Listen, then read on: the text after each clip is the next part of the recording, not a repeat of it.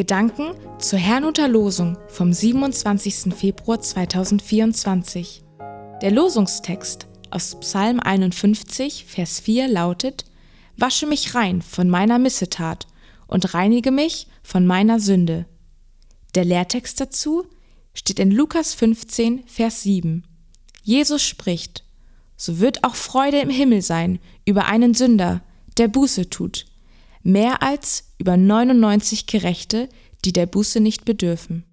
Es spricht Pastor Hans-Peter Mumsen. Der entscheidende Schritt. In der Bibel lesen wir viel von Sünde, Schuld, Buße und Vergebung. Wie passt das eigentlich in unsere heutige Zeit? Kann denn Liebe Sünde sein, sang Zara Leander und wandte sich mit diesem Lied gegen eine scheinbar zu enge Moral. Doch Liebe kann tatsächlich zu Sünde führen, wie zum Beispiel, als König David mit einer verheirateten Frau intim wurde. Was danach geschah, gleicht einem Thriller. Die Frau wurde schwanger. David versuchte, das ihrem Mann unterzuschieben. Als das fehlschlug, ließ er den Mann einen Soldaten an die Front schicken, damit dieser dort getötet wurde. Nach dessen Tod heiratete David die Frau und spielte den Unschuldigen, bis der Prophet Nathan kam. Dieser erzählte eine Geschichte von einem reichen Mann, der einem armen Menschen das einzige Schaf wegnahm, um es seinen Gästen vorzusetzen. David war so erzürnt, dass er ausrief, so wahr der Herr lebt, dieser Mann hat den Tod verdient. Nachzulesen im 2. Samuel Kapitel 12, Vers 5. Darauf sagte Nathan, Du bist dieser Mann. Erst jetzt realisierte David, wie schrecklich er sich gegen Gott und Menschen versündigt hatte. Im Grunde hatte er sich selbst verurteilt. Was konnte er jetzt noch tun? Nun, er bat Gott um Vergebung, so lesen wir es im heutigen Losungswort. Und ihm wurde vergeben. Trotzdem war nicht alles wieder beim Alten.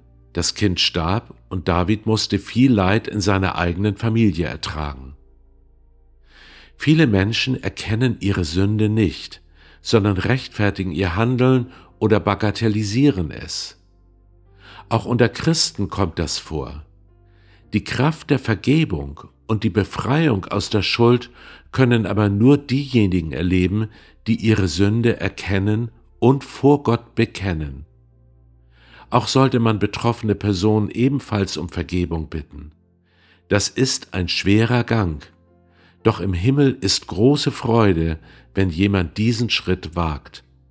Ich meine, wir sollten das zu unserem Lebensstil machen.